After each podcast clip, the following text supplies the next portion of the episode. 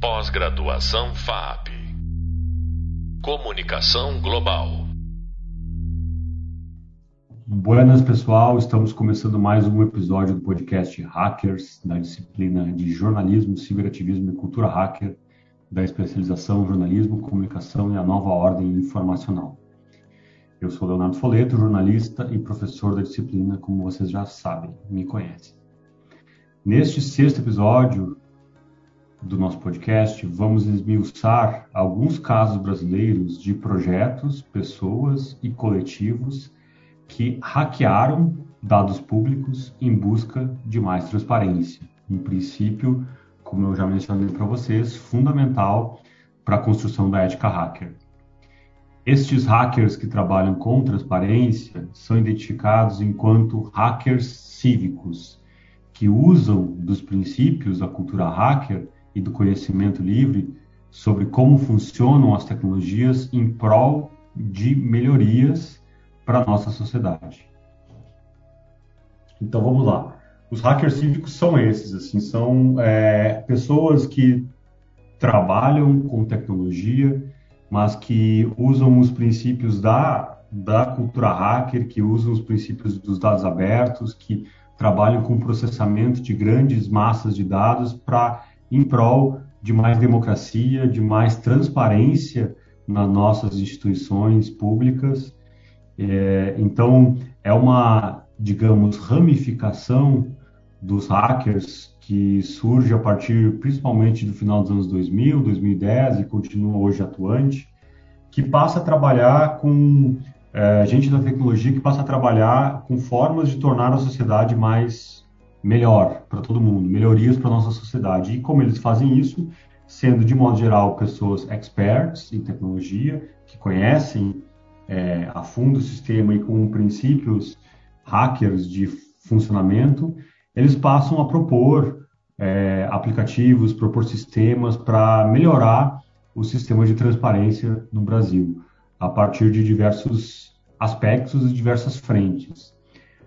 Aqui no Brasil, a gente tem uma, um momento importante que é no final dos anos 2000, como eu já mencionei é, em outro podcast também, mencionei nos vídeos, a gente teve uma, um boom de cultura hacker no Brasil, muito de uma relação entre a cultura popular brasileira, dos povos dos interiores do Brasil, com a relação da tecnologia digital e com os princípios hackers e da cultura livre. E dentre esse caldo de organizações, pessoas, movimentos e coletivos que surgiram nesse momento, está um chamado Transparência Hacker, que começou com uma lista de e-mail no final dos anos 2000, uma lista de e-mail que reunia desde é, entusiastas da tecnologia que queriam fazer aplicativos, criar formas de facilitar o processo de transparência em portais governamentais, facilitar o acesso aos dados, até servidores públicos que tinham é, consciência do quanto os dados produzidos pelos órgãos públicos são devem ser públicos, então buscavam formas de, de dentro do sistema, no caso de dentro de governo, facilitar esses acessos, tornar mais do que facilitar, deixar os, a produção de conhecimento e a produção de dados do Estado algo que seja livre, facilmente acessível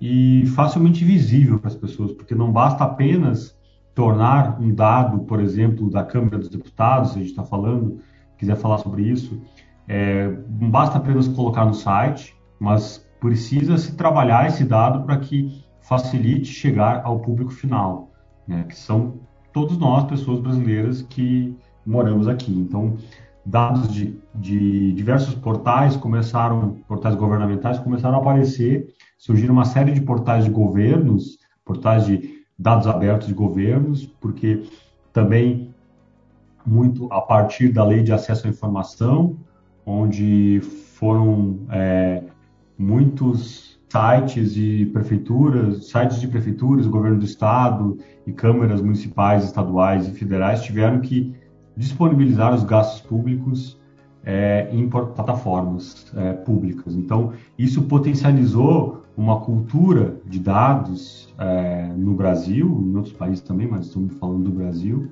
E a partir daí também, do lado, tinham governos, tinham servidores de governos, mas também tinham ativistas e hackers e pessoas que, jornalistas, pesquisadores, sociólogos, pessoas interessadas em saber como que, que a gente pode usar a tecnologia, de preferência aberta, mas uma tecnologia, para facilitar o acesso uh, às pessoas das informações produzidas no governo, nos governos, né?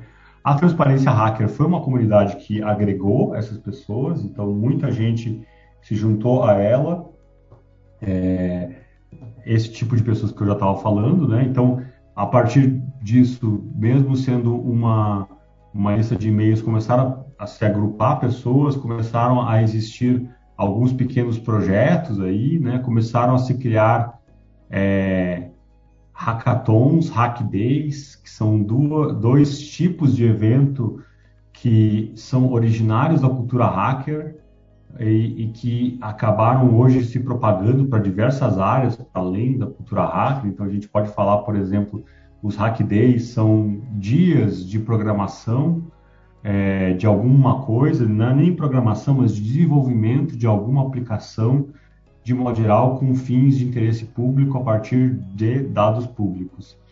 Então, é, nos anos 2010, 2011, 2012, começou a se propagar essa ideia, essa cultura do Hack Day, que era basicamente juntar hackers, programadores, é, jornalistas, ativistas e tentar fazer, a partir da tecnologia, a partir da internet, a partir de extração de dados, de manipulação de dados, de apresentação de dados, fazer algo que tivesse interesse público, que facilitasse é, o acesso à população das informações produzidas do governo.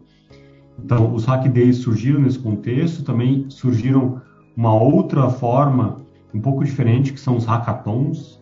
Hackathons são maratonas de desenvolvimento, assim como a hack days, mas maratonas um pouco mais, muitas vezes competitivas. Então, se começou a juntar grupos que geralmente tinham habilidades diferentes de um programador, um designer, um jornalista, um ativista ou alguém especialista numa área específica que fosse trabalhar e começou a, a se é, diversos órgãos de governo do Brasil afora, mundo afora, começaram a, a promover esses hackathons como forma de facilitar o acesso da população ao conhecimento produzido dentro de alguns órgãos específicos. Então teve um hackathon, por exemplo, na Câmara dos Deputados em Brasília, onde se reuniu uma série de, de hackers e pessoas, ativistas, enfim, para trabalhar com os dados da Câmara.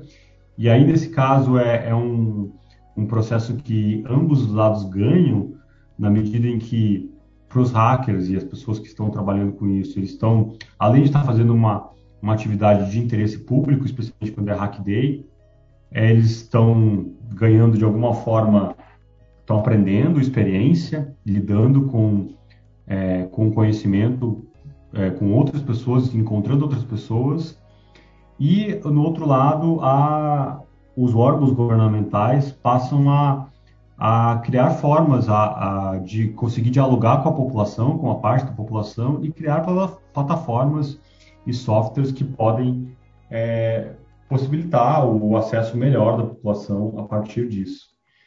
Então, é, a partir desse período, muitos hackathons surgem nos governos também, incentivados. Aí os hackathons já com esse estímulo um pouco mais de competição, então juntava 5, 10 equipes para desenvolver aplicações para esses, esses órgãos governamentais, ou não só governamentais. E, e se propagou no Brasil, então, uma cultura de transparência, muita, muito a partir da Transparência Hacker, que é uma organização que é, potencializou é, a partir da sua comunidade, não é nenhuma organização, é uma comunidade que potencializou diversos hackathons espalhados por aí. Né? Então começou a se, a se falar de uma espécie de um ativismo de dados, né? que já que a gente disponibiliza, existem leis para disponibilizar esses, esses dados, eles precisam estar disponibilizados de forma é, acessível para as pessoas, acessível também para máquinas, isso é um, é um aspecto importante para hackers porque não basta colocar um monte de PDF de alguma coisa, até basta, mas não é suficiente. O ideal é que sejam, por exemplo, planilhas onde esses dados possam ser, ser é, quebrados, processados, multiplicados, relacionados com outros. Muito mais fácil do que fazer isso a partir de um PDF, por exemplo. Então, se criou cada vez mais uma cultura do que a gente chama de dados abertos, né, ou de open data, se a gente for falar no inglês, que trabalha com essa perspectiva de, especialmente aqui em órgãos públicos, mas não só, de trabalhar com dados abertos e potencializar o uso de dados para, enfim, para facilitar o acesso à população sobre as informações que ocorrem dentro dessas instituições. Existe uma série de, é, de iniciativas que passaram a desenvolver com esse princípio, né? Eu acho que vale citar, por exemplo, a, um dos mais conhecidos hoje, que é a Operação Serenata de Amor, que é um projeto aberto que usa ciência de dados com a finalidade de fiscalizar gastos públicos e compartilhar as informações de forma acessível a qualquer pessoa. Então, é um projeto criado por muitas pessoas que compartilham princípios da cultura hacker e que passaram a, a desenvolver como é que a gente pode organizar um processo, um, um, a partir da tecnologia, algo que possa fiscalizar as contas públicas e que possa ser automatizado de alguma forma. Então, é, se criou a Serenata de Amor e a Serenata criou um, a Rose, que é uma espécie de um robozinho, uma inteligência artificial, artificial uma inteligência artificial capaz de analisar os gastos reembolsados pela cota para exercício de atividade parlamentar, que se chama CAEP, de deputados federais e senadores, feitos em exercício da função, identificando suspeitas incentivando a população a questioná-las. O que eles fizeram? Como esses dados de gastos eles precisam ser públicos, a Rose ela extrai isso, né, ela organiza essas informações e faz com que é, é, um robô automatiza isso. Então, sempre quando há um gasto muito excessivo, um gasto é, que pode ser considerado fora do padrão, ele, ela cria um mecanismo de identificar isso e potencializar esse processo. Então, a Rose é um exemplo de inteligência artificial para fins cívicos, né? um projeto hacker cívico em sua essência, porque justamente utiliza das tecnologias, dos princípios da cultura hacker, dos dados abertos, do conhecimento aberto, para organizar algo que tenha um interesse público, né, que é a fiscalização da, do financiamento de deputados e senadores. Outros dois projetos que a gente tem, é, que vale destacar aqui, de hackers cívicos, são a, a Escola de Dados, que é uma, uma rede global é, comprometido com o avanço do uso de dados para resolver problemas reais em prol de sociedades mais conscientes, sustentáveis e justas. Então, a Escola de Dados é uma organização global que tem uma sede no Brasil, que tem uma, um, uma organização no Brasil, que serve muito para capacitar indivíduos e também outras organizações para que elas possam compreender criticamente seu ambiente, podendo responder perguntas que são importantes e se envolver em ações que gerem impacto social, né?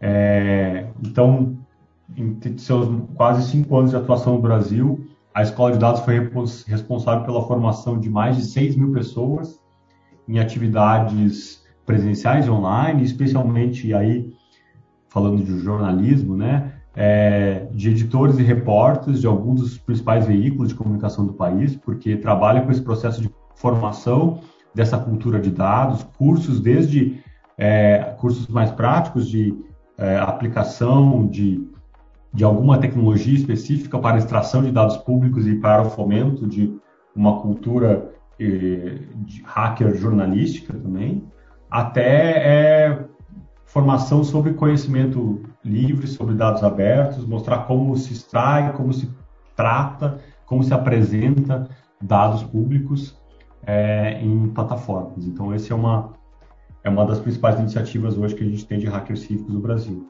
Outra iniciativa que vale falar um pouquinho é a, o Lab Hacker da Câmara dos Deputados. É, o Lab Hacker da Câmara dos Deputados é um, um laboratório criado a partir de alguns hackathons realizados na Câmara em 2009, 2010, então, ele, ele a partir desse, desses hackathons, se criou um processo de uh, auxiliar na implementação de, de um parlamento aberto. Né? Então, as atividades foram realizadas.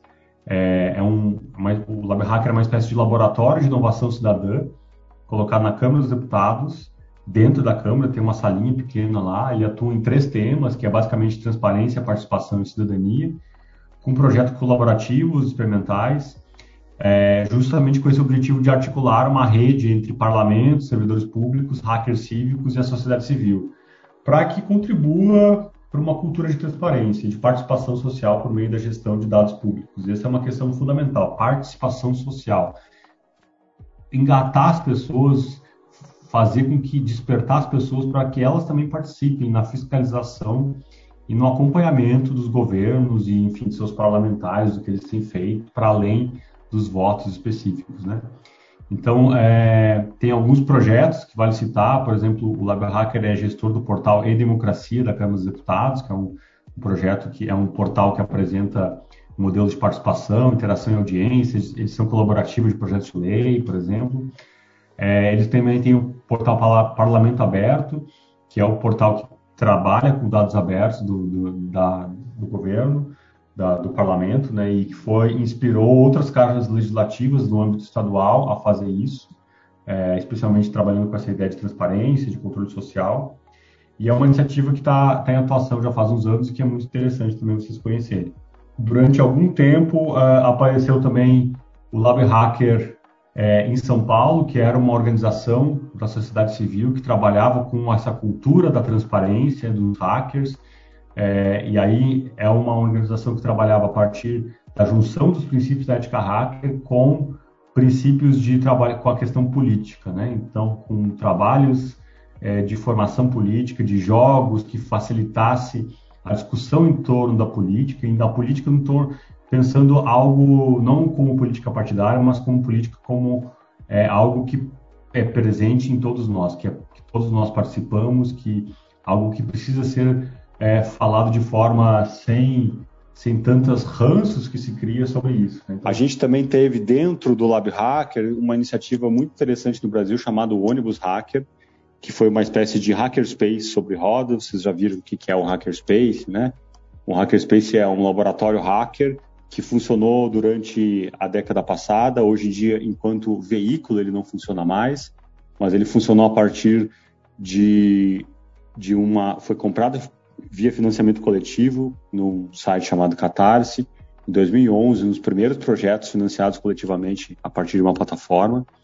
Depois ele foi mantendo uma série de viagens, seja para eventos ligados à cultura hacker, à cultura eh, digital, de algum modo, como também para eventos ligados a, a, a, não necessariamente cultura hacker, mas eventos ligados à tecnologia de modo mais amplo. Assim. Então, por exemplo, o ônibus hacker fez uma viagem para um festival de tecnoxamanismo na Bahia, que resultou num documentário que produziu sobre isso. Ao mesmo tempo, ele foi para o Uruguai participar de um congresso de dados abertos. Foi para Foz do Iguaçu participar do Latinware, que é um evento, principal evento de software livre. Foi muitas vezes a Brasília participar de eventos ligados à, à, à cultura de dados, à transparência.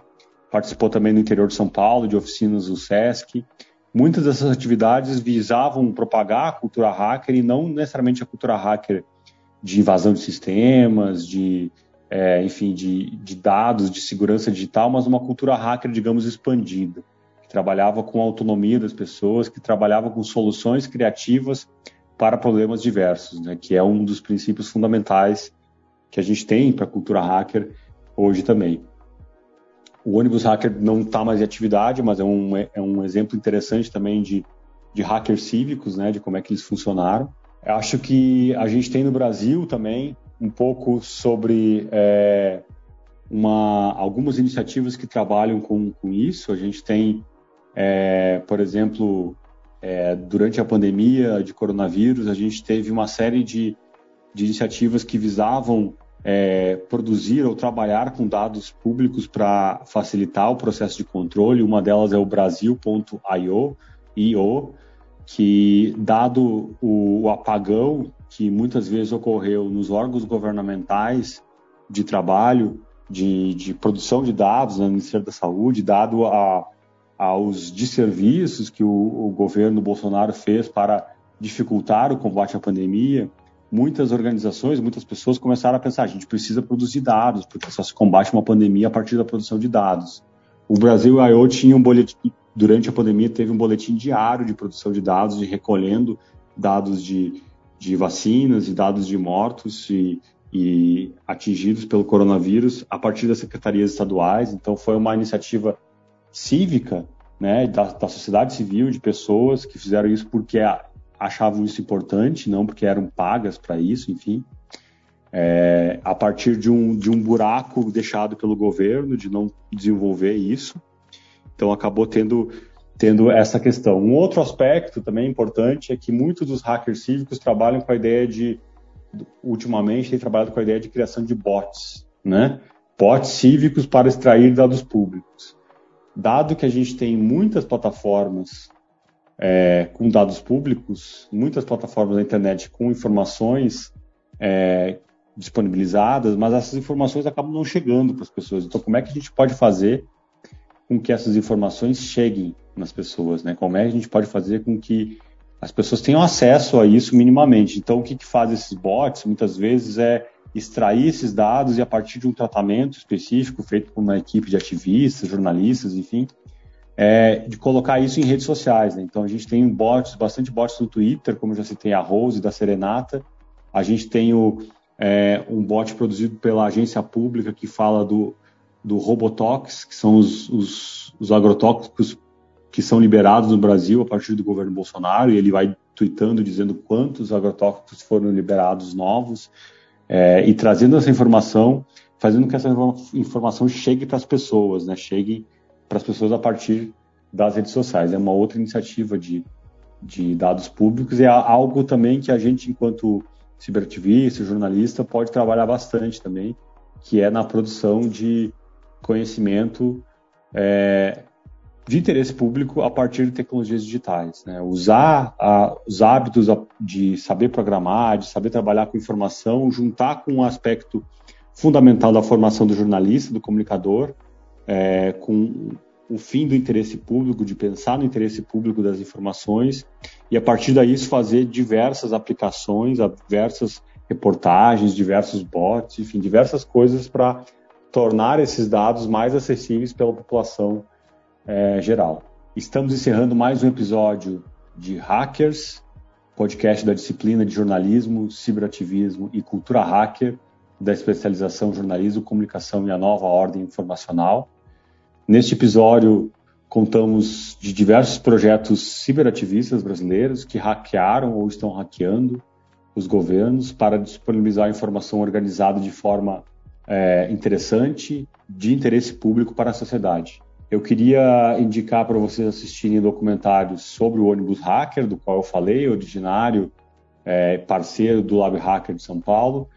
É, ele está disponível no Internet Archive, que vai estar disponível o link para vocês acompanharem depois. É, lembrando também que não somente esse ônibus, esse documentário do ônibus vai estar disponível, como muitas das referências que eu citei e outras referências teóricas também, elas vão estar disponíveis nos episódios desse podcast e também nos vídeos e vão estar disponíveis no e-book, né?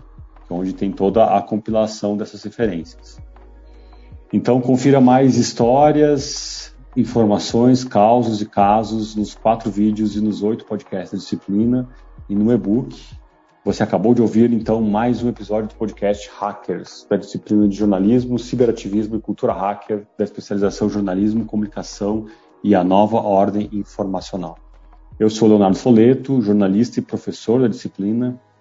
Graças a vocês. Tchau. Pós-graduação FAP.